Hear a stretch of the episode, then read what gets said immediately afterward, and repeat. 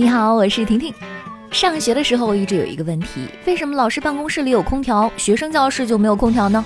最近关于教室该不该装空调这个问题，网友展开大讨论。有不少网友说，现在的孩子太娇贵，温室里的花朵。再说了，现在教室那么小，学生那么多，呼出的二氧化碳保温效果就很好了。小孩子又好动，学校呢还有大课间运动，开了空调一进一出，反而是更容易感冒。特别爱提小时候的网友说。什么都别说了，以前是怎么过的？空调房里这么长时间不生病才怪。不过力挺装空调的网友也很多，而且都与观点提出了明确抗议。都什么年代了，为什么要强调寒窗苦读？有空调为什么不开？你家装空调了，你办公的地方也装空调了，你学习的学校为什么不能装呢？看到那些说感冒的，得你们家把空调拆了就不感冒了？还有。孩子生病是个人抵抗力太低的缘故，跟装不装空调没有太大关系。强烈建议老师办公室也不装，理由一进一出容易感冒呀。还有一部分网友认为空调是要装的，但是建议冬天不开，夏天开。南方人争来争去，有暖气的北方人不知道你们在说啥。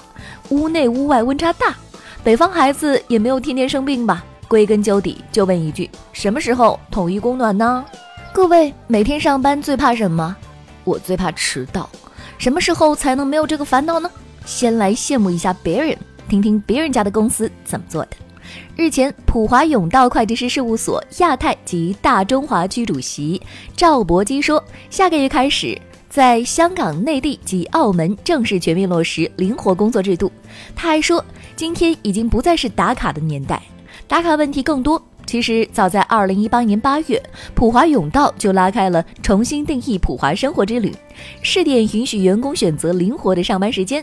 对于为什么要推出这项计划，普华永道也给出了自己的说法。在两千名受访的员工中，有接近百分之四十六的受访者表示，灵活的工作时间以及平衡的工作和生活关系是选择工作时最重要的因素。嗯，普华永道绕了这么大的圈子。确定不是为了省办公位租金，这意味着你走到哪里都要带着电脑和手机，二十四小时 stand by，而且少了出差补助和加班费，而且这样也少了很多和同领域人交流的机会。我还是喜欢工作的时候就一门心思工作，下班了换衣服就走。不过灵活工作方式可能很适合下面的这位妈妈。九个月大的孩子发烧四十二度，大连一位妈妈向单位请事假，遭到主管拒绝，要求旷工处理。主管说：“你孩子病了，我们特别理解，但是如果一再请事假，公司的人力需求上就会吃紧，没办法协调。也希望你能够理解公司，并按照公司的规章如期上班，辛苦了。